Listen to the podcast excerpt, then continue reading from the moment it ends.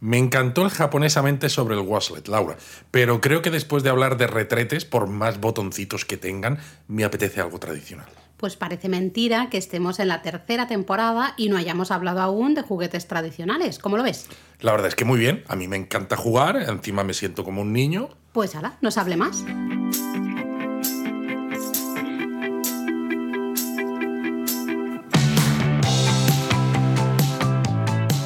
Bienvenidos a Japonesamente, Un podcast sobre cultura japonesa de Lexus, producido por Japonismo. Pues sí, Japón es un país de gran tradición juguetera y de hecho hay muchísimos juguetes tradicionales que han hecho las delicias de niños y me atrevería a decir que de mayores durante mucho tiempo. Sí, eso que tenemos que pensar en los robots, los videojuegos, las figuritas estas, ¿no? De personajes de manga y anime. Como las que compro yo, quieres decir. Por ejemplo, esas.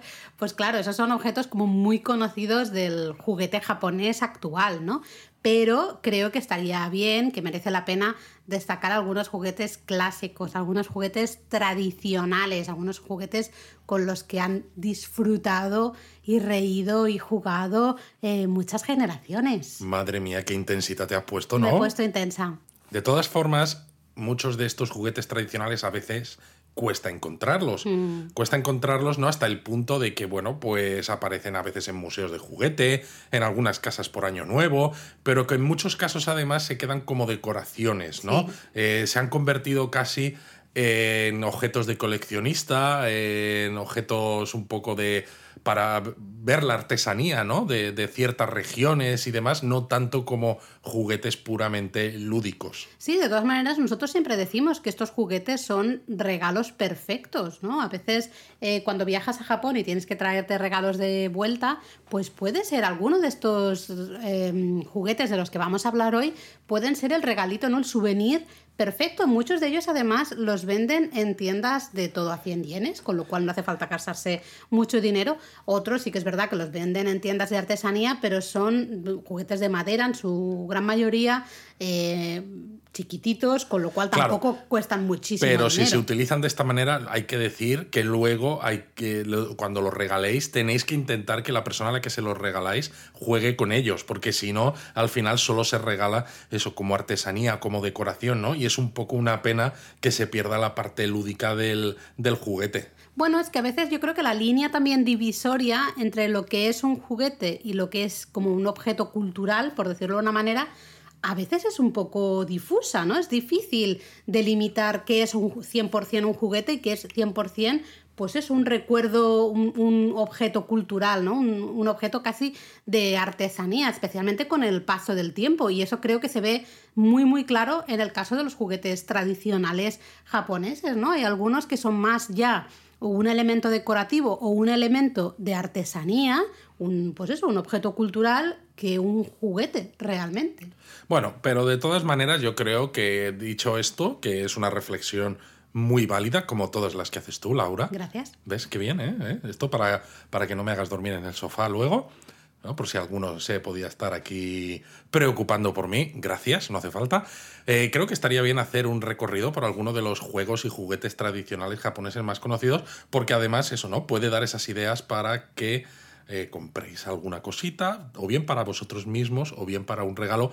Y lo que decimos siempre, son regalos que le otorgan eh, un punto especial, ¿no? No es comprarte, yo qué sé, una tarjeta regalo de un centro comercial, ¿no? O algo así. Es algo que tiene una historia detrás y que permite que tú cuentes esa historia cuando lo regalas y eso siempre es positivo. Claro, y encima siendo juguetes, pues puedes enseñar cómo se juega, ¿no? Entonces hay un ratito ahí de, de juego, de ocio entre las dos personas o el grupito de personas que puede ser muy bonito. Claro, de ocio y además de conversación, ¿no? No es simplemente, toma, aquí tienes esto, pues ya te apañarás. No, claro, le tienes que enseñar cómo se juega, eh, se juega, pueden jugar las dos personas juntas, está, está bonito. Pero venga, pues vamos a empezar y empezamos con quizá uno de los más populares y uno de los que más fácilmente podéis encontrar, especialmente son tiendas de 100 yenes, en pequeñas tiendas de souvenirs, de artesanía entre comillas barata, para entendernos. O en la tienda de japonismo en Amazon. También, también, que es el Daruma Otoshi, ¿vale? El Daruma Otoshi es una especie, por decirlo de alguna manera, de muñeco Daruma. ¿Recordáis ese Daruma? Creo que hemos hablado ya alguna vez aquí o no Pues hemos hablado no de sé, amuletos todavía. no estoy seguro. Tengo que mirar la lista de, de episodios. Que Es como que ya hemos hecho unos cuantos. Claro, estamos en la tercera temporada, se nos lía. Pero bueno, eh, El Daruma es el, eh, el amuleto este de los propósitos, ¿no? Eso es. Este muñeco que es una cabeza que tú le das golpes pero siempre permanece en pie y que está con los dos ojos sin pintar y le pintas un ojo cuando te haces ese propósito y cuando lo consigues le pintas el segundo ojo. El muñeco como amuleto, ¿no? como amuleto de la buena suerte que decías tú, Luis, siempre suele tener una cara como amable, ¿no? sonriente, como positiva, porque claro, te, te va a ayudar a Sí. realizar, digamos, ese objetivo.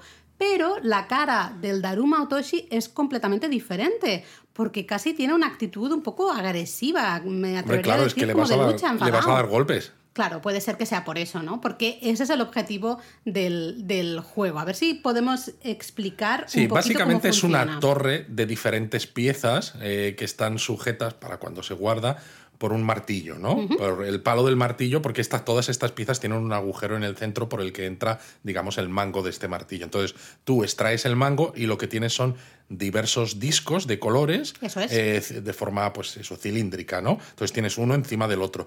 Y arriba del todo, lo que tienes es la cara de este Daruma. Entonces, con ese martillito ¿no? que hemos eh, sacado, lo que tenemos que hacer es ir golpeando cada uno de estos discos, ¿no? de estas piezas que están apiladas una encima de la otra hasta tener la cabeza arriba. Empezamos por la de abajo, le damos un golpe fuerte, ¡pum!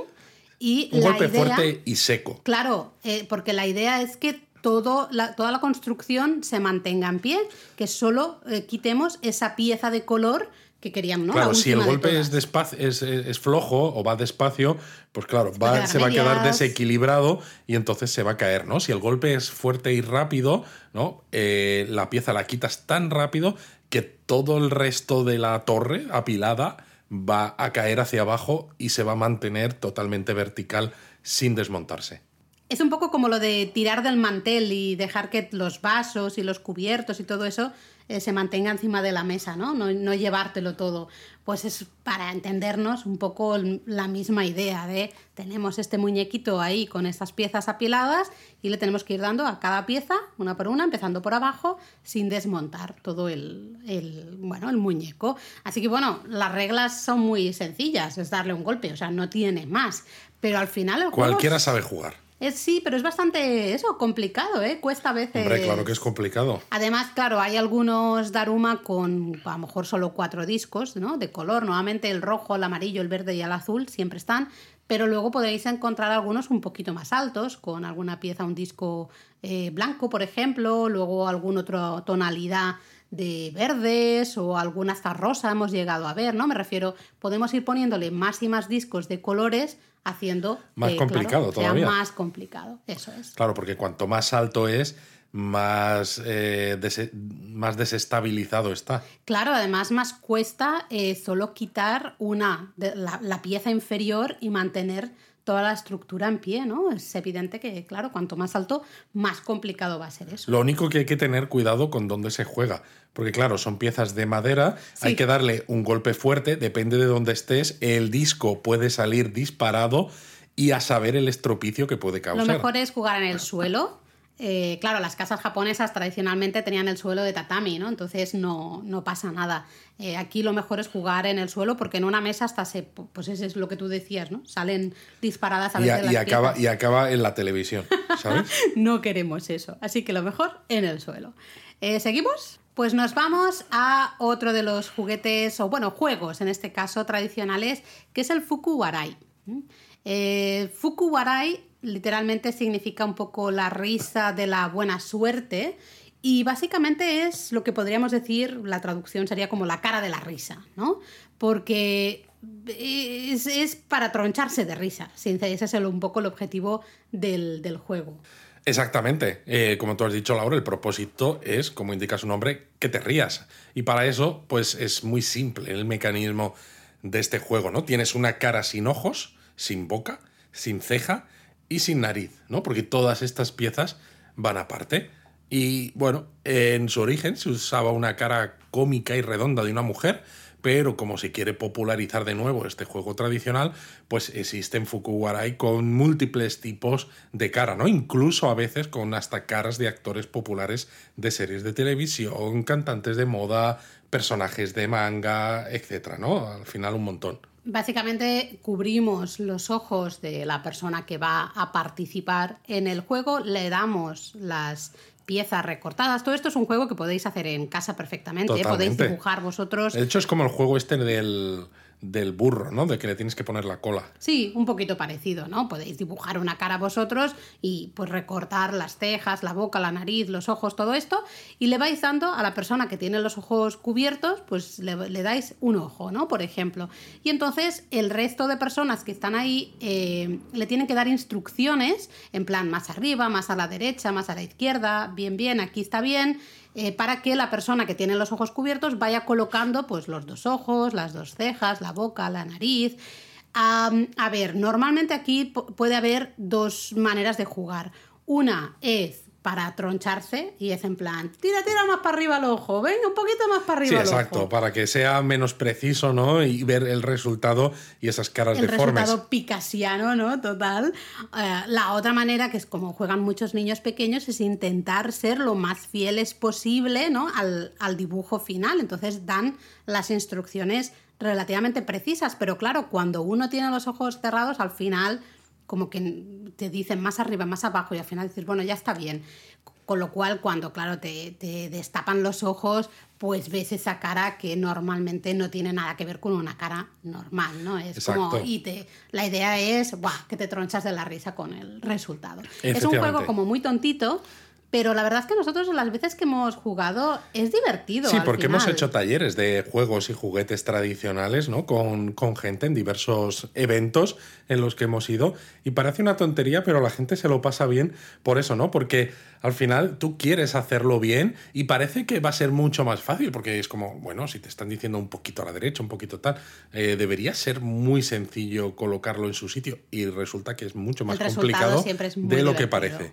Eh, es un de estos juegos típicos de Año Nuevo. De hecho, nosotros jugamos a este juego en Año Nuevo en un hotel en el que estábamos alojados en, en Tokio, el Lomo 5, creo recordar.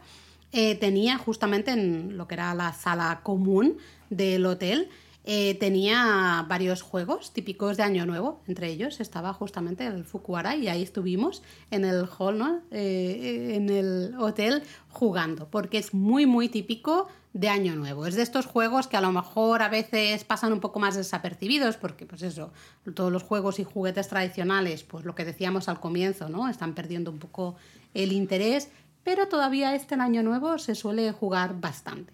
Otro juego interesante, tradicional, sería las Hanafuda. Es un juego de cartas que tienen detalles florales, como su propio nombre indica, ¿no? Porque el Hana... Hana es flor. Exacto. Eh, que todavía es muy popular hoy en día en Japón. De hecho, existen varias páginas web donde se pueden jugar partidas en tiempo real de Hanafuda, ¿no? Eh, en otros lugares tienes estas webs donde haces el el Texas Hold'em de póker, ¿no? y aquí tienes el Hanafuda en Japón. Pues bueno. bueno. todo lo que sea mantener ciertos juegos, ¿no? Ciertos juguetes eh, tradicionales vivos, no me parece mal. Es una manera de modernizar el, el, juego, ¿no? Antes de. Bueno, para haceros una idea de cómo se juega así muy rápidamente, las cartas Hanafuda eh, son una baraja de cartas, 48 cartas creo que hay, agrupadas en 12 juegos diferentes de cuatro cartas cada una, ¿no? Entonces, cada juego de cuatro cartas representa una estación del año y muestra pues una flor típica del mes, ¿no? De, esa de un mes de esa estación. Algún otro elemento, un animal típico de esa estación, objetos, cosas ¿no? típicas de esa estación. Esto, claro, cuando conoces muy bien la realidad japonesa, el tema de las cuatro estaciones. Bueno, nosotros hacemos un curso sobre las cuatro estaciones. Justo empezamos ayer el, el curso en Japonia de las cuatro estaciones. Pues claro, te es más fácil, ¿no? Porque tú sabes, por ejemplo, pues si sale una luna, luna llena, pues sabes que eso es otoño, ¿no? Cosas así, para entendernos, ¿no? Entonces, eh, depende de lo que hay en cada carta, esta vale más o, menos puntos. Exacto, si solo aparece la flor o el árbol de la estación, la carta te da un punto, ¿no? Si muestran la flor o el árbol con un lazo, pues cinco puntos. Si hay algún animal o objeto, pues pueden ser entre 10 o 20 puntos, ¿no? Eh, en fin, es Hay un algunos, poco... algunos sí. animales que también te dan 10 puntos, otros animales, claro, como la grulla, ¿no? Por ejemplo, o ot- otras escenas como el sol que te dan 20 puntos, ¿no? Pero bueno, eso serían ese tipo de cartas. Sí, básicamente la idea del juego es recopilar cartas del mismo juego Eso temático y conseguir el máximo número de puntos Eso posibles. es, básicamente, ¿no?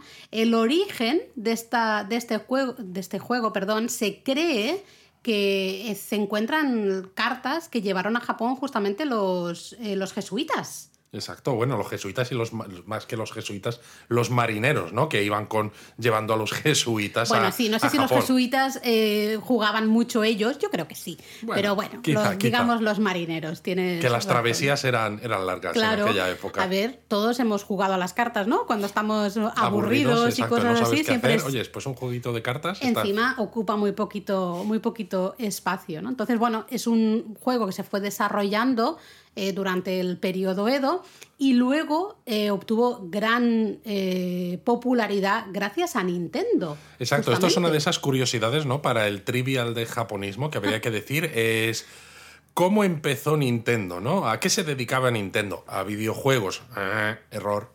Exacto, empezó a vender un juego de cartas hechas a mano con detalles florales, ¿no? Recuperó este juego del Hanafuda y a partir de ahí pues se hizo muy muy popular y gracias justamente a lo que tú decías, ¿no? Que se ha modernizado y hoy hay páginas web donde puedes jugar online, digamos, ¿no? A, a las Hanafuda, pues se están manteniendo. Y además se presta mucho también al tema de artesanía, porque al fin y al cabo las cartas pues pueden ser coleccionables también, ¿no? Mm. Sí, Puedes tener desde barajas de cartas que sean de a lo mejor algún tipo de papel de plástico que sean muy baratas y que Mm. las puedas llevar contigo pues a cualquier viaje, pero puedes tener cartas pintadas a mano con a lo mejor algún tipo de no sé, de algún artista famoso que pueden costar un dineral. Claro, los dibujos que puede haber, ¿no? De, de esa flor de cerezo, por ejemplo, de las cartas de marzo. Claro, es que se o presta- del crisantemo en septiembre, ¿no? Pueden ser dibujos hiper bonitos y, y, bueno, pues puede ser un detallito muy bonito si tenéis a alguien que le guste mucho la naturaleza, por ejemplo, las flores, las plantas, cosas así, pues podría ser un detalle muy bonito a traer de vuelta desde Japón, por Exacto, ejemplo. pero siempre y cuando sea de los baratos, ¿eh? O no, o de los caros, Luis, ahí depende de cada Bueno, uno. ahí lo que cada uno depende gastar. de lo que quiera conseguir o de la relación que tenga con la persona a la que se lo regala. Bueno, sigamos. Sigamos y nos vamos al Hanetsuki, que es una especie, para decirlo de alguna manera, de badminton a la japonesa. Pero sin red. Exactamente, ¿no? Se juega sin red. Pero básicamente es la misma idea, ¿no? La idea es mantener ese volante, que se llama Hane, sin tocar el suelo el máximo de tiempo posible.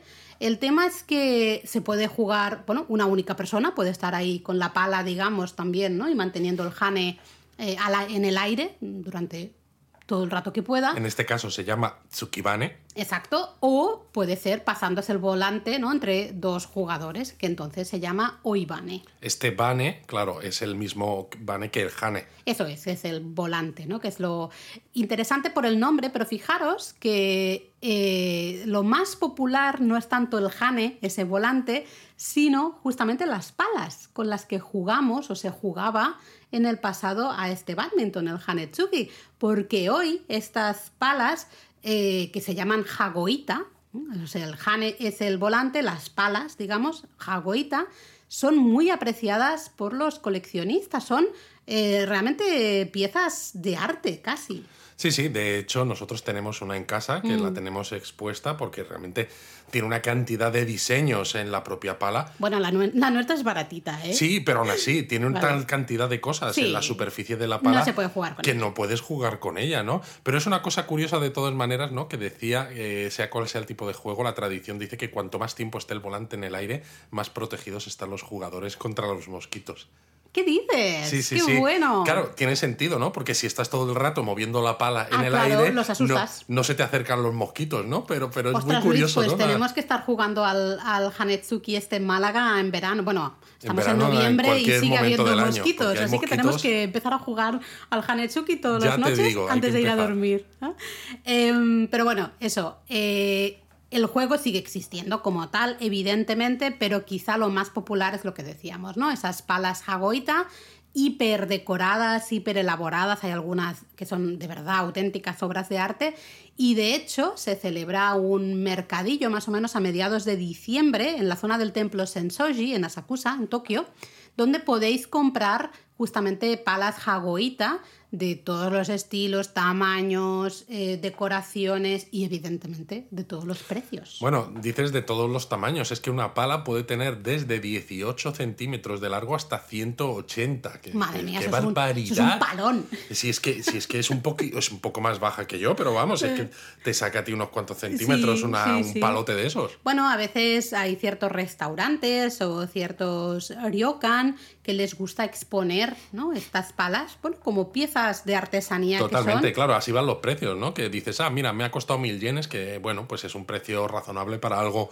que es artesanía, decoración y demás, pero puede llegar hasta centenares de miles Claro, de yenes claro. o más. Pensad o que más. estas palas Hagoita están hechas de papel japonés washi y también de tela. Por ejemplo, nosotros tenemos una con la, la gran mayoría de decoraciones son de tela. ¿no? Todo esto se engancha a lo que es la pala. La pala tiene una forma así mm, como... Trapezoidal, ¿no? Sí, exacto. Quizás la. Mira, sí. Eh, y las decoraciones pueden ser absolutamente de todos. Las tradicionales, pues con actores de kabuki, escenas literarias del pasado, ciertas flores, ¿no? Ciertas cosas así más típicas, pero en la actualidad, en estos mercados de fin de año, podemos encontrar palas Hagoita con hasta, yo que sé, imágenes de Harry Potter o Hello Kitty o lo que sea. Exacto, jugadores de fútbol japoneses, populares, pero ¿sabes otra curiosidad? En el pasado, para hacer que el juego fuera más divertido, cuando se jugaba entre dos, se pintaba una raya negra en la cara de la persona que fallaba, ¿no? Que se le caía el, el, el jane. Y se seguía jugando hasta que uno de los jugadores tuviera toda la cara cubierta de tinta, ¿no? Imagínate también qué divertido llegaba a ser, ¿no? La, la propia imagen que tenía, dices, madre mía, si es que tengo toda la cara negra. Oye, pues esto lo vamos a instaurar en casa, me está gustando, ¿eh? Aunque bueno, si pierdo yo no me va a gustar tanto, pero tú, si pierdes tú me va a gustar mucho. Las primeras referencias históricas de este juego, del Hanetsuki, se encuentran en el periodo Muromachi, es decir, poquito antes del periodo Edo. Eh, ya los, especialmente la gente de la corte, ¿no? La gente un poco de las clases bien, por decirlo Bueno, de que una estaban manera. muy aburridos y tenían algo que hacer con su tiempo. Básicamente, ¿no? Eh, a día de hoy se sigue jugando, especialmente en Año Nuevo, suele haber hasta algún festival, algunas competiciones entre comillas, ¿no? Algunos eventos, digamos, populares, eh, justo los primeros días del año, en Sí, las casas también, pero Se ha convertido en algo muy bastante. y, y se ha convertido en algo muy femenino, Sí. además, porque antes lo jugaba todo el mundo, ¿no? Y ahora parece que es casi cosa de, de chicas y de hecho, ¿no? En Año Nuevo tú decías, muchas veces cuando se compran estas jagoita, a veces es para tenerla también en tu casa como amuleto incluso, pero en muchos casos para regalar a niñas nacidas en, En- ese en año familia y o- desearles buena suerte, ¿no? En, Sí. el, en el futuro. Es verdad, es verdad que es un regalo bastante típico, ¿no? Cuando nace una niña, eh, pues eh, una familia amiga o unos vecinos o lo que sea, es bastante común regalarle esa jagoita. Sigamos y nos vamos con las caruta, Luis. Las carutas, sí, sí, otro juego popular que también se puede encontrar actualmente. Eh, es otro juego de cartas, curiosamente. Y fijaros el nombre, Caruta. A Exacto, muchos esto viene les- de nos, carta. nos va a recordar carta, ¿no? Es secret que también, claro, lo trajeron de alguna manera, o puede ser que sea el mismo origen que esas Hanafuda. eh, Sí, estos marineros portugueses. no está sí. muy, muy claro. La idea del juego es un poco como el, nuestro memory, ¿no? Mm, Pero el memory que tenemos nosotros, tenemos dos cartas que son completamente iguales, las tenemos que localizar, el que las localiza más rápido, ¿no? Y más, pues... Sí, exacto, se van destapando de dos en dos, ¿no? Y te tienes que acordar, ¿no? De dónde están las diferentes imágenes para al final destapar dos que sean iguales. En las Karuta, en cambio, no tenemos dos cartas completamente iguales, sino que son eh, están relacionadas. Una tiene, normalmente una tiene una imagen y otra tiene como un texto relacionado. Exacto, las que tienen eh, el texto se llaman yomifuda, Claro, yomi de leer. de leer, ¿no? exacto. Y, y luego las torifudas son las que tienen esa información visual, ¿no? Normalmente es una imagen o yo tengo unas caruta, por ejemplo, que son de hiragana para aprender hiragana. Entonces tienes en una carta, en la torifuda, ¿no? La de la imagen, tienes la hiragana en grande eh, y en las yomifuda tienes una, un dibujito de un objeto que empieza con esa hiragana y un pequeño texto en el que aparece esa palabra, ¿no? Entonces la idea, en este caso, eh, aquí no es como el memory, que están todas boca abajo, sino que ponemos todas las cartas eh, encima de la mesa o en el suelo, todas eh, boca arriba, y básicamente cada persona tiene que ir corriendo buscando el máximo de pares posibles. Exacto, y ser más rápido que el resto, evidentemente, porque en el momento en el que tú seleccionas el par, ya ese par es para ti. Exactamente. Eh, son muy populares unas carutas con poesías, eh, con poesías... para hacerlo todavía más complicado. Eh, sí, de hecho, claro, ciertas... Hay un, un libro de 100 poemas de, de 100 poetas, se, utiliza, se, utiliza bastante para, para las carutas, ¿no? Entonces, claro, tienes en una carta, una carta, perdón, no sé qué me pasa hoy, eh, unos los primeros versos de esa poesía y luego en la otra el resto, los tres otros versos, ¿no? Normalmente son tancas de, de cinco versos se trata de ir, claro, de nuevo buscándolo. Evidentemente, si te sabes las poesías, vas a ir mucho más rápido. Si no, te puedes morir de asco. claro, estás ahí en plan, vas recitando y a ver qué queda bien, ¿no? ¿Qué está relacionado? Eh, qué barbaridad de complicado. Es curioso. Eh, lo interesante es que hay muchos lugares, muchas zonas en Japón que fabrican sus propias versiones de Karuta y muestran, pues claro, lugares típicos, ¿no? Lugares turísticos de la región o hechos históricos, personajes históricos o legendarios. De bueno, de hecho, por eso se sigue usando mucho la actualidad, ¿no? Mm. Porque se usa para fines educativos, por ejemplo, porque es una manera de enseñar, ¿no? De manera lúdica, poesía tradicional, hechos históricos, personajes incluso tanto históricos como actuales, o cualquier otro detalle que se quiera enseñar, ¿no? A los más jóvenes, pero de una forma que resulta mucho más accesible. Sí, de hecho yo lo, lo uso en las clases de japonés cuando estamos aprendiendo, ¿no? Hiragana pues ya una vez lo tenemos un poquito dominado, jugamos siempre a las, a las caruta porque es, bueno. Eh, claro, es, muy divertido, es una manera también de ver eh, si la gente se confunde con la A y la O, por ejemplo, ¿no? O con la, no sé, eh, cierta escana. Estupendo. Nos vamos con otro juguete tradicional, Luis. Claro. Yo creo que es uno de los más conocidos, este sí, a nivel internacional. Lo hemos dejado un poquito hacia la mitad de la lista. para ¿eh? poner aquí atención un poco, es el Kendama, el llamado, ¿no? así, martillo de habilidad, un poco se, se traduce. Es un juego que aparentemente puede parecer, entre comillas, simple, pero tiene un montón de técnicas diferentes. Y claro, gracias a que tiene muchas técnicas diferentes, pues el juego actualmente es un deporte de competición para hombres y mujeres de todas las edades por todo Japón. Para entendernos, el kendama es una especie de martillo de madera que tiene una copa en cada extremo de este como martillo, ¿vale?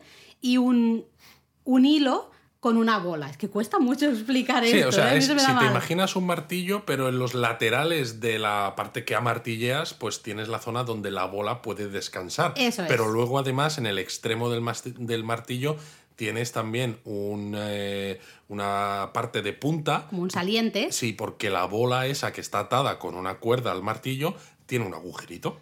Eh, vamos a poner fotos en redes sociales para que las podáis ver mientras escucháis Este, eh, este podcast. Pero la idea es básicamente mover el martillo de tal manera que consigas colocar la bola en una de esas copas, ¿no? Que, que se quede la bola ahí, estable en una de esas eh, copas. Pero bueno, ahí, como decíamos, muchísimos movimientos diferentes. Yo me acuerdo de un Kohaku, ¿no? Que hicieron como una competición para, para hacer el, Guinness de tanta gente seguida haciendo ¿no? lo del Kendama y consiguiendo que la bola se quedase en una copa y uno de los años que lo vimos fallaron. Sí, el primer año que lo intentaban fallaron y fallaron casi al final. Casi al final hubo un señor que, creo que ahora está debajo del río Sumida con unos pies de cemento. De no digas eso, pero luego al año siguiente lo volvieron a intentar y, creo que ya sí, que lo consiguieron. Sí, que también lo vimos. Lo curioso es que el origen del kendama supuestamente no está en Japón, aunque no está muy claro realmente de dónde viene y hay un montón de teorías. Ya sabéis, este tipo de cosas siempre hay teorías y cada uno barre para casa, ¿no? Hay quien dice que se originó en Francia, en el siglo XVI. Que recibía el nombre de, yo no sé francés, pero algo como Bilboquí. Algo muy así. Bien. Y parece que llegó a Japón a través del puerto de Nagasaki en el Bueno, periodo Edo, que era el único sentido, ¿no? sitio por donde, bueno, el único sitio en teoría, ¿no? Porque luego tienes todo lo que es Okinawa hoy, que en fin, también. Sí, pero vamos, eh, realmente era el único puerto un poco abierto al comercio. Y parece ser que era popular este juego entre los adultos del puerto de Nagasaki que lo usaban como juego para beber. Es Eso me decir, lo creo mucho. que lo de juegos para beber es que es algo que ha existido desde que el mundo es mundo. Eso me lo creo mucho, me encaja mucho. Que venga de Francia o no, no tengo ni idea.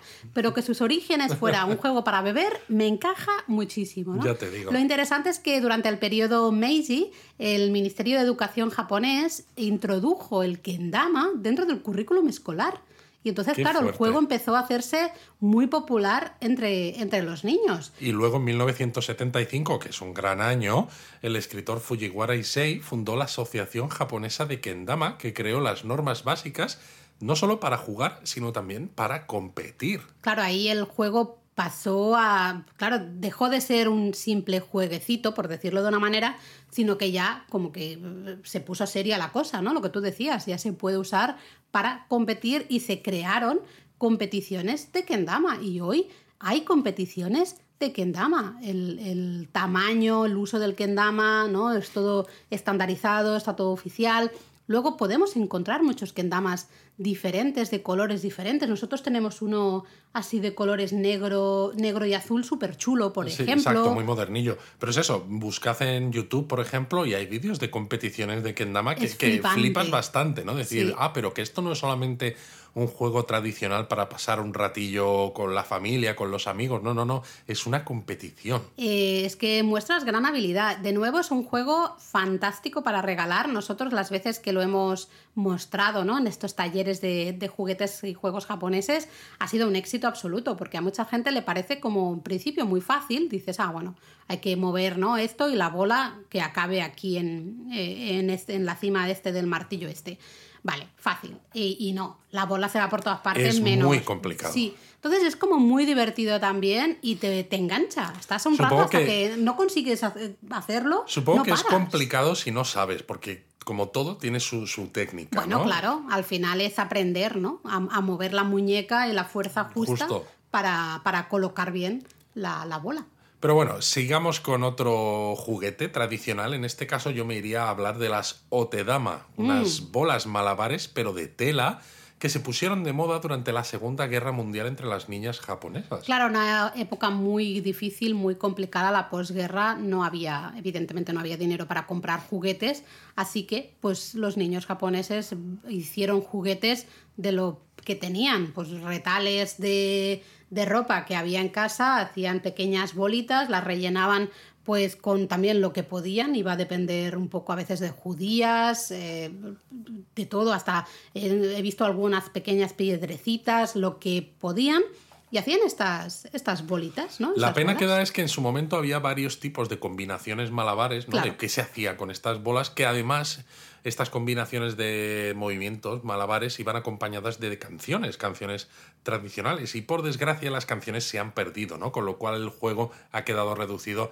a un recuerdo y básicamente el otedama pues al final es un artículo tradicional japonés que se suele vender eso en tiendas de recuerdos, de artesanía o incluso de 100 yenes, pero que prácticamente ya no se juega. En las tiendas de artesanía podéis contra- encontrar otedama maravillosas, porque claro, usan eh, telas, pues por ejemplo, de kimono. Cuanto mejor es la tela, pues más caro va a ser ese otedama, ¿no? Pero es lo que decías tú, Luis, al final el juego ha desaparecido un poco y ahora es puramente un objeto de artesanía, ¿no? Un objeto cultural, poco más. Eh, lo curioso es que también el otedama era muy popular entre las niñas y no era para nada popular entre los niños.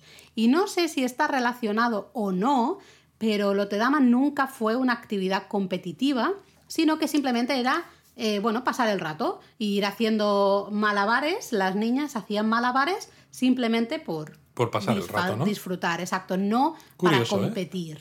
Y hablando de bolas, quizá podemos hablar de otras bolas también interesantes.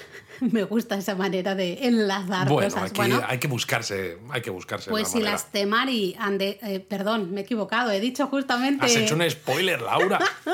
Estaba pensando en eso. Decía, eh, quería decir que si las Otedama han dejado de ser un juego, ¿no? Y son solo un elemento ya de arte, pues las temari, que son de las que supongo que quieres hablar ahora, más todavía, ¿no?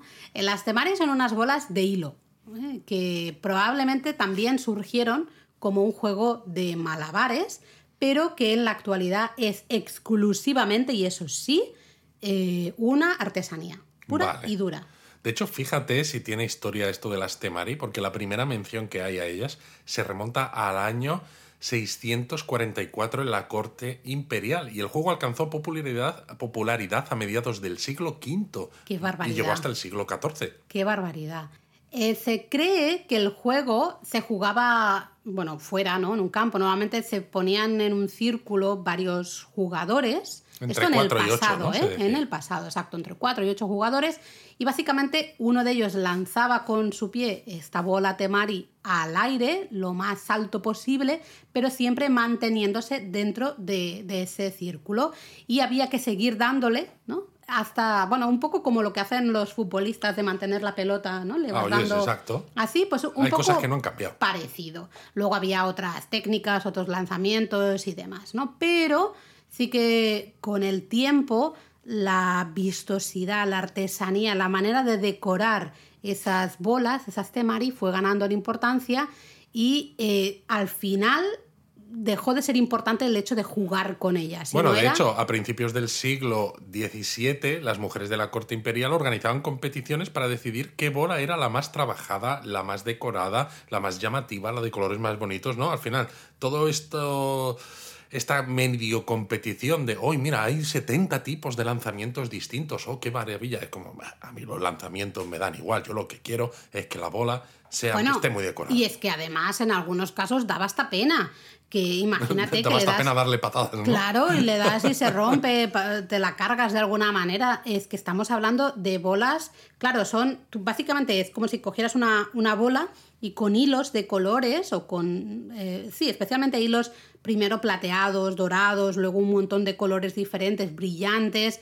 Hilos de seda también. Claro, vas creando diferentes imágenes, ¿no? Diferentes diseños con esos hilos, en la, vas cubriendo toda la bola con esos hilos, creando eh, escenas, imágenes diferentes. Entonces, evidentemente es como, deja, no toques esto, niño. O sea, esto, esto es artesanía por ahí. Niño, deja, deja, ya de joder con la pelota, que decía Serrat. sí, pero en este caso más todavía, ¿no? Entonces, eh, hoy en día realmente las Temari han dejado absolutamente de ser un juego, no son un juego, sino que es eso, es una artesanía muy popular. De hecho, hay talleres para aprender a hacer tú tu propia Temari, ¿no? Y, pues eso, técnicas para eh, envolver de alguna manera ¿no? esa pelota con esos hilos y telas tan llamativos, tan preciosos, con lo cual es un regalazo. Bueno, como curiosidad, yo me gustaría decir que en la serie de televisión Shogun, eh, que está basada en el libro de James Clavel, eh, aparecen mujeres jugando con las Temari. Por si alguno todavía tiene acceso a esta serie de ya hace ya unos años, yo la vi cuando era, yo diría que preadolescente o incluso niño, pues sale, sale. Eh, así que bueno, ya sabéis, Temari, podéis hacer talleres, podéis también comprar Temaris, pero esto es un objeto ya de artesanía. Eh, normalmente no las vais a encontrar en tiendas de 100 yenes, nos vamos a ir de artesanías un poquito más elaboradas, pero es un regalo muy bonito. Vale, pues si dejamos las pelotas eh, de formas diferentes, y vamos a otra cosa, yo diría que también gira, y, ¿no? como la pelota. Madre mía, este te ha quedado peor. Me, ha quedado peor ¿eh? me ha quedado peor el enlace. es que no sabía cómo hacerlo, porque yo, claro, yo estoy pensando en la coma, ¿no? Que es la peonza japonesa. Pero no en el punto. No, solamente la coma con K. ¿No te ha gustado un poquito mi juego de palabras? A ver, es un, es un poco de mi estilo, pero los japonistas ya están acostumbrados a mis chistes pero es que malos. Nunca me ríes los chistes. Que los hagas tú, Laura, yo creo, que, yo creo que no encaja. Bueno, en fin, pues la, el punto, no, la coma es la peonza, ¿no? Que tú has dicho la peonza japonesa. Este también, ese sí que es un juego que se ha mantenido un poco en esas tradiciones de Año Nuevo, ¿no? Todavía hay unos cuantos días al año que se juega la peonza. Y luego también cuando les da a los niños, porque a los niños japoneses les pasa como a los niños españoles y supongo como a los niños de todo el mundo, que hay modas de golpe y porrazo, se pone de moda jugar a estas cartas, luego se pone de moda jugar a la peonza, luego al yo-yo, luego a no sé qué, ¿no? Pues en Japón también pasa igual. Está de moda, entonces todos juegan a esta peonza japonesa, la coma. La verdad es que no está muy claro cuál es el origen de esta peonza coma, eh, pero se Punto, cree que punto, llegó no, a. Japón. Esto, voy a hacer como que no te he escuchado, Laura. Se cree que llegó a Japón procedente de China a través de Corea. Es, oh, qué casualidad, eh, nunca ha pasado esto en la Como cultura todo, japonesa. ¿no? Todo de China a través de la península Totalmente. coreana. Hace unos 1200 años, pero algunos descubrimientos arqueológicos recientes han puesto en duda esta teoría. Así que no tenemos prácticamente ni idea de cómo ni cuándo llegó la peonza coma a Japón. Pero como casi todos los juegos, sí que se sabe que la gente de la corte, eh, evidentemente, jugaba mucho con ellos, lo que tú has dicho, tenían mucho tiempo libre, así que se dedicaban a jugar a jueguecitos.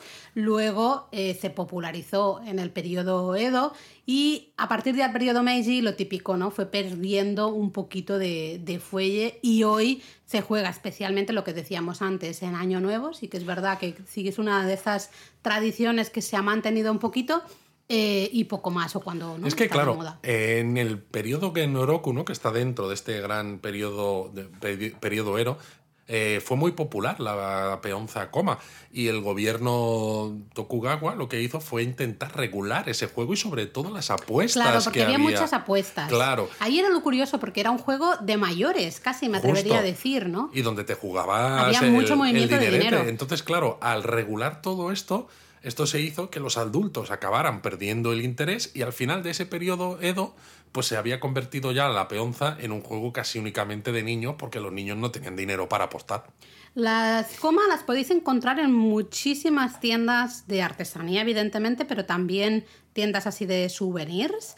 Normalmente están hechas de madera y tienen normalmente colores bastante vivos, ¿no? Pueden tener unas líneas eh, pues rojas y verdes, son los colores como más habituales, pero luego a partir de ahí podéis encontrar peonzas de todo tipo de formas y de diseños casi, ¿no? De bambú, hemos visto alguna de hierro, hasta alguna de conchas, ¿no? De, Sí, sí. eh, en fin, que hay un montón, pero la típica es la de, la de madera. Madre mía, qué recuerdos esto, ¿eh? De cuando yo era pequeño jugando con la peonza. Sí, al final es lo mismo, ¿no? Y te das cuenta de que hay ciertos juegos, ciertas cosas que, bueno, supongo que es un poco el origen, es un poco el azar, algo se cae, gira y dices, ala, voy a intentar replicar esto, ¿no? Que ha pasado con un objeto random cualquiera, replicarlo creando, ¿no? Un objeto Exacto. específico para ver si cuando lo, lo tiras y lo sabes tirar bien, eh, va rodando, Va girando. va girando y manteniendo Exacto. como el equilibrio. ¿no? Exacto, y así sabes si estás de dormido o no, además.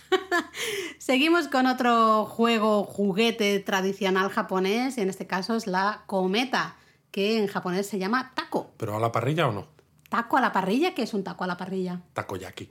Pero eso, esto, es un, esto es un juego de palabras eh, eh, muy complicado. Claro, pero ¿es taco o no es taco? Yo pensaba en un taco mexicano. Ah, Claro, por eso digo taco a la parrilla, no entiendo. ¿no? Pero bueno, las cometas también muy populares eh, en todo el mundo, muy populares en Japón. Se cree que también llegaron, pues, de nuevo desde China, quizá probablemente con la introducción del budismo, ¿no? cuando llegó el, el budismo desde China a Japón. Primero se parece que se usaban en ceremonias religiosas y ceremonias así Curioso, ¿eh? relacionadas con el budismo. ¿no?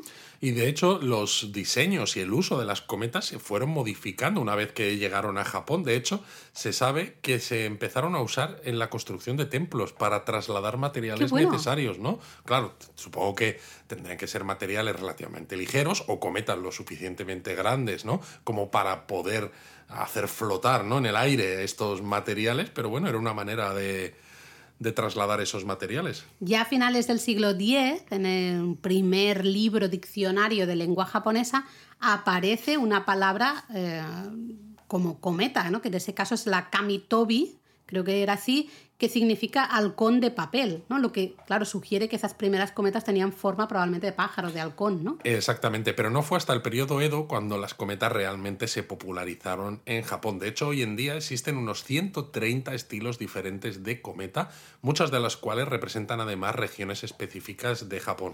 Aunque la que seguro que todos habéis visto alguna vez, si pensáis en cometa japonesa, casi seguro, todos estáis pensando en la Yakodako, que claro, así con este nombre no, bien, no suena nada, pero si os digo eh, una, una figura humana con los brazos abiertos y posando así de forma graciosa, casi que parece... No, no kabuki, ¿eh? pero un poco como con maquillajes o colores parecidos a los que podríamos encontrar en un actor de kabuki, seguro que entonces ahí os suena un poquito más, ¿no? Porque yo creo que es la imagen más típica de, de las cometas japonesas. Exacto. Y la cometa japonesa se caracterizaba además por estar hecha de papel washi, ¿no? Este papel japonés tradicional pintado con tinta natural, ¿no? Tinta china, el sumie. Eso es. El sumi, perdón, y con soporte de bambú, aunque actualmente se utiliza también madera de ciprés. Eh, La tradición sí que anima a la gente a hacer volar las cometas el Día de los Niños, que recordar que es Sí, el 5 de mayo. Eso, 5 de mayo. ¿no? También es bastante habitual ver volar cometas en Año Nuevo y a veces en algunas otras festividades o festivales, hasta algunos festivales de origen religioso, ¿no? Y de hecho sigue siendo tradición regalar una cometa al hijo primogénito de una pareja eh, y dise- con diseños de héroes locales, de dioses de la zona, de lo que sea, para proteger al niño hasta que llegue a la edad adulta.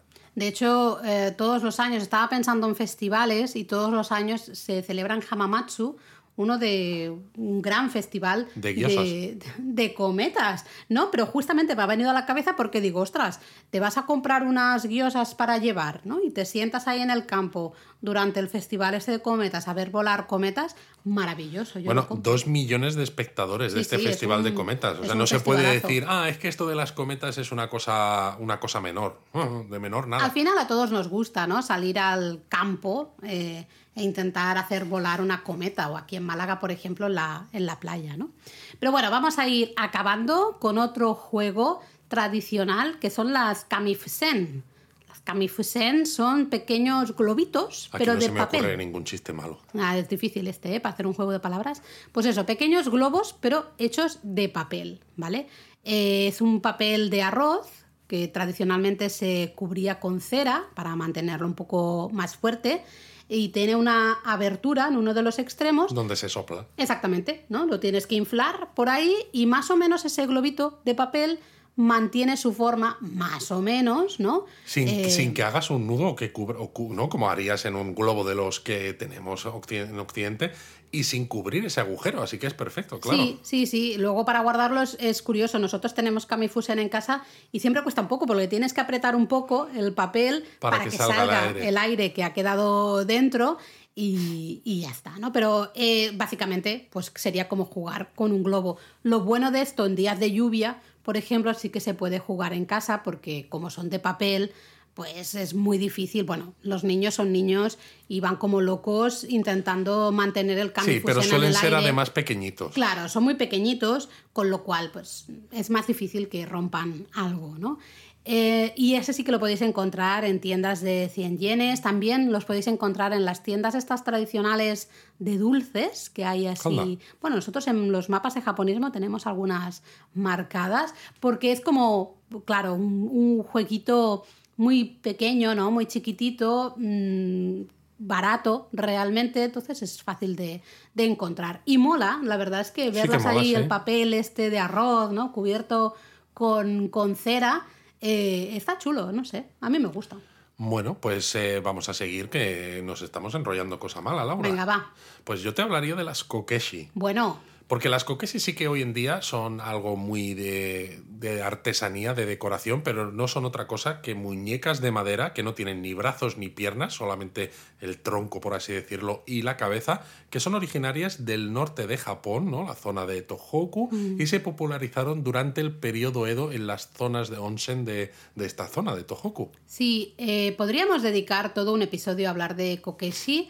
Eh, Oh, de hecho, en la veo. web tenemos un post bastante elaborado de lugares en los que, a los que podéis ir en la región de Tohoku a, a hacer talleres de kokeshi o ver a artesanos trabajar con estas kokeshi eh, pintadas, ¿no? Las pintan a mano, como tallan todo eh, también a Exacto. mano, en fin. Claro, es una originalmente al ¿no? final era una muñeca, ¿no? Tuviera brazos o no, pues eso, Sí. si tienes una muñeca puedes hacer tus propias representaciones de la realidad con esas muñecas, pero evidentemente hoy en día se han convertido en una muestra perfecta De de artesanía. artesanía. Totalmente. Así que, vamos, os recomendamos, eso sí, si vais por la región de Tohoku, veréis muchas kokeshi tradicionales y cada una un poquito diferente, ¿no? Según el Y también lugar. tamaños diferentes. Tamaños diferentes. Luego también hay kokeshis creativas, ya fuera de Tohoku especialmente. Y sobre Eh, todo con marcas internacionales, ¿no? Bueno, que, eso han, también. que han encontrado en la Kokeshi, ¿no? Una manera de vender muñequitas con un estilo diferente, una estética distinta, y han sacado versiones y versiones Sí, y pero de versiones. nuevo, claro, decimos muñecas y realmente mm, No, no se ese juega es el con ellas. concepto, ¿no? Sino es, bueno, pequeñas esculturitas, ¿no? De madera, en este caso, de, de muñecas. Otro juego para ir acabando muy facilito, el Eso lo, has, taquetombo. eso lo has dicho hace dos, lo de para ir acabando. es que me, me vienen más a la cabeza, Luis.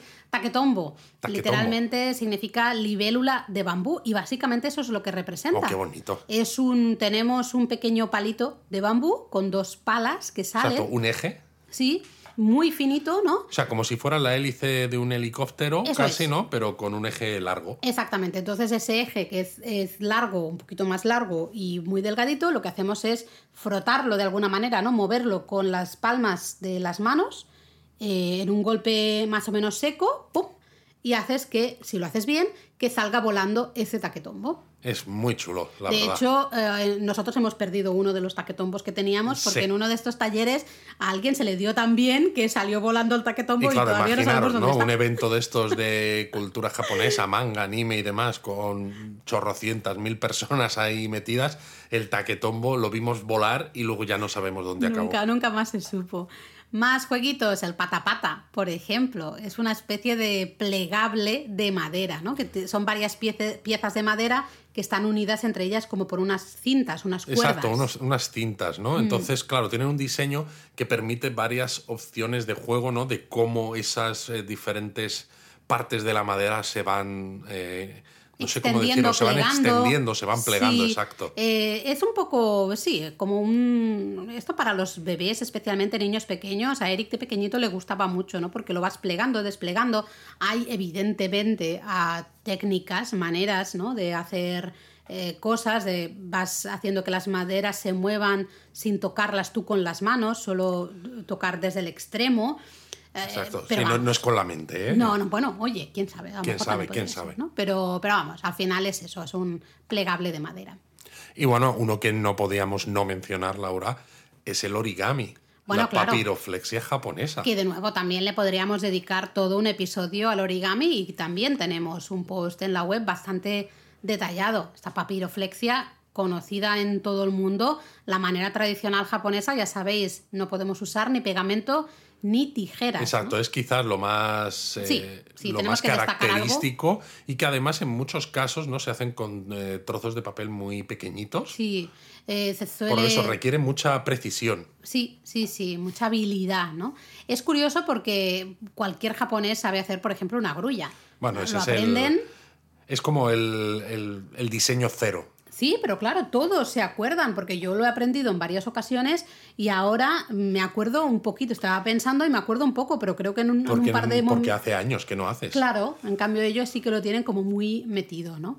Eh, bueno, ya sabéis, la grulla, lo importante que es para eh, los japoneses, ¿no? La grulla de origami, la podéis ver en el Parque de la Paz de. Hiroshima, eso es. Las mil grullas ¿no? que se hacen para pedir salud, ¿no? Para conseguir salud. Eso es. Así que bueno, eh, podríamos hablar largo y tendido, pero hablemos del menko. que Yo creo que este es menos conocido, fíjate tú. Pues el menko son una especie de tazos japoneses, japoneses coleccionables, ¿no? Que pueden ser circulares o cuadrados, ¿no? Y el tazo es algo que se puso de moda en España Hace muchos años, cuando hace nosotros años éramos cuando, cuando éramos niños, ¿no? niños, Quizás no sé si ha vuelto, porque claro, mm, yo ya me pierdo, ¿no?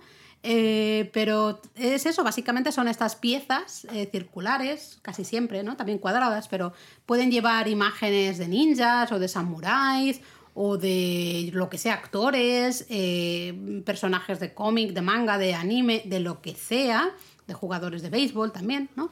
Y básicamente, pues eso, tienes que tirar, ¿no? El menko encima de la pila que tiene tu oponente Y te llevas los que se hayan los que caído, se, se claro. caen. De nuevo, tendrá un montón de luego reglas o maneras de jugar que los niños se inventan. Bueno, y, sobre todo, de todas maneras, es eh, en realidad la base es simple, ¿no? Porque al final es tirar eh, las piezas del oponente, pero claro, entre que son de pequeño tamaño y que requieren, ¿no? Y que tienes que tirar muchos del otro del oponente, necesitas cierta fuerza, pero al mismo tiempo precisión. Sí, además, claro, no pesan mucho, entonces. A eso me refiero, ¿no? Entonces no es tan fácil, no es tan fácil como parece. Mm. Otro juguetito que podéis encontrar muy fácilmente en tiendas de artesanía, tiendas de souvenirs, tiendas de todo hacen, de, todo hacen. Todo hacen, oye, esto es perfecto para Japón. Vamos a patentarlo, Laura.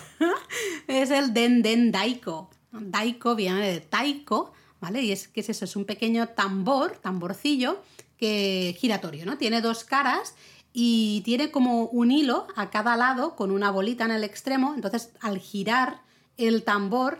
Claro, lo, giras para, para, un lado y para el otro. Exacto, el, eh, el, hilo, ¿no? Con esas bolitas, va golpeando las membranas del tambor. De cada lado, de, forma, claro, de forma Y emite un, un, sonido muy característico. De hecho, estaba viendo las fotos del festival Sansha Taisai en, en Hachinohe y había varios niños ahí con sus dendendaikos, que ahora me he acordado porque he estado viendo las fotos estos días, ¿no? Eh, de hecho, fíjate si es bastante popular el dendendaiko, que lo hemos llegado a ver aquí en esta famosa tienda nórdica llamada Flying Tiger. Ah, vale. Pues tenían dendendaiko, justamente eh, los vendían aquí, ¿no? Así que fijaros si es bastante popular. Qué bueno. Y bueno, ya para ir acabando, ahora sí, yo creo que el último serían las ojayiki. ¿Qué te pasa en la boca, Luis? Eso no es un, chiste malo, Laura. Ah, tienes, que, encontrar algo. Bueno, son las canicas japonesas, pero en este caso son canicas planas. Es como si hubiera pasado un elefante por encima de las canicas y las hubiera dejado chafadas. Eh, para que os hagáis así una idea, son más o menos el tamaño de una moneda de 100 yenes. O sea, son, hombre, muy bien, Laura, ahí haciendo el gesto del tamaño de la moneda de 100 yenes que nadie te está viendo. Bueno, pero yo sí me veo y así me es más fácil explicar. Igual que nuestras canicas, que las canicas occidentales, estas eh, ojajiki, aunque son planas, también están hechas de cristal y también tienen como un montón de diseños, ¿no? De colores eh, diferentes. Funciona básicamente igual, ¿no? Hay que empujar una de las canicas con los dedos para golpear el resto y así te vas llevando las que, las que hayas golpeado y de nuevo también habrá tres millones de técnicas diferentes. Los niños al final juegan como quieren, ¿no? Totalmente. Mm. Pues ya está, Luis, porque me estás diciendo, Luis me está haciendo todo el rato, señora la hora, señora la hora. Entonces, yo creo que podríamos parar aquí. Hombre, sí. Podríamos hablar más, pero estos son de los más populares que vais a encontrar fácilmente durante vuestro viaje por Japón. Porque no lo hemos dicho al principio, pero es que, claro, eh, no sé cuántos juegos o juguetes tradicionales hemos mencionado, pero es que habría que haber dicho que hay que tomar lápiz y papel porque estoy seguro de que son un montón de ideas para eso, los regalos perfectos, no demasiado caros, para traer tanto para tu propia casa como para familiares, para amigos, ¿no? Esto de, hoy tráeme algo de Japón ya que vas y dices, ¿y ahora qué te llevo, no? Pues es, que esto es perfecto. que nos suene porque cuando estéis de paseo, ¿no? En esas Shotengai, esas calles comerciales, a lo mejor veis, porque es fácilmente, ¿no? Muchas veces los, ponen eh, afuera para llamar la atención y tú ves un muñeco como un Daruma con piezas y dices, ah, mira, esto es el Daruma Otoshi. O ves unas canicas Claro, es que si no te han explicado, ¿no? Que estos son juguetes tradicionales, es que ni los reconoces. Claro, entonces yo creo que, que esos ahí os hemos dado un montón de ideas para comprar. De todas maneras, es yo lo que tú has dicho antes me ha gustado, lo de vamos a poner fotos de cada juguete en las redes sociales porque así no tenéis más que meteros en nuestro Twitter, en nuestro Instagram, ya sabéis, somos japonismo allí también, y así veis estas imágenes y entonces con lo que os hemos contado en este episodio de japonesamente, más las imágenes, no vais a tener ningún tipo de dudas cuando estéis en Japón. ¡Mátame!